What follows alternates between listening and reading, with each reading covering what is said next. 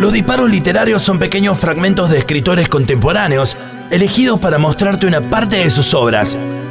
Y suenan así, en los 20 años de cualquiera.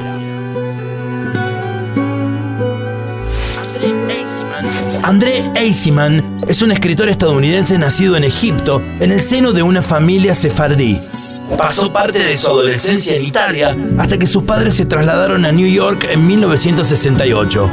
Es ese periodo en Europa el que suele usar como trasfondo para sus novelas, dentro de las cuales Llámame por tu nombre fue la que lo catapultó a la popularidad.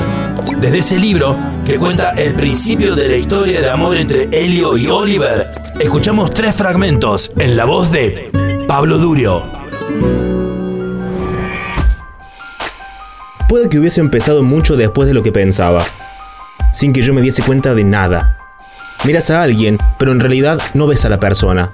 Está entre bastidores. O te percatas de su presencia, pero no conectas.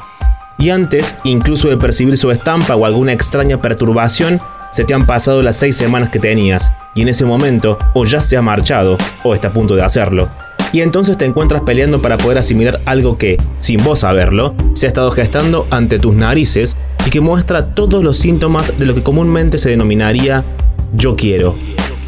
¿Cómo pude no notarlo? Se preguntarán. Reconozco el deseo cuando lo veo y sin embargo, esta vez se me pasó por completo.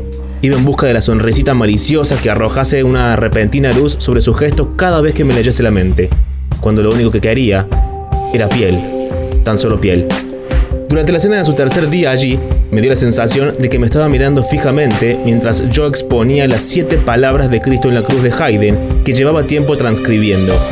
Ese año tenía 17 y como era el más pequeño de la mesa y el que menos posibilidades tenía de ser escuchado, había creado el hábito de meter la mayor cantidad de información con el menor número de palabras posible. Hablaba rápido, lo que hacía creer a la gente que siempre estaba nervioso y me trastabillaba con los términos. Cuando terminé de presentar mi transcripción, me percaté de una intensa mirada que me llegaba por la izquierda. Me sentí emocionado y halagado. Obviamente estaba interesado en mí. Le gustaba. No había sido tan complicado al final. Pero cuando por fin, después de mi turno, me giré para examinarlo y ver su mirada, descubrí un semblante frío y helado, algo a la vez hostil y vitrificante que rozaba con la crueldad me desarmó por completo. ¿Qué había hecho yo para merecer tal cosa?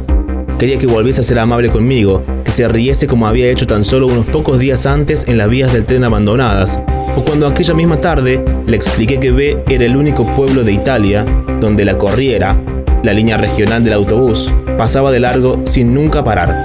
Se rió de inmediato al entender la referencia velada al libro de Carlo Levi, me gustaba cómo nuestras mentes parecían trabajar de forma paralela y de manera instantánea inferíamos los juegos de palabras del otro. Pero al final, siempre nos conteníamos. Iba a ser un vecino difícil. Será mejor que me mantenga alejado de él, rumié.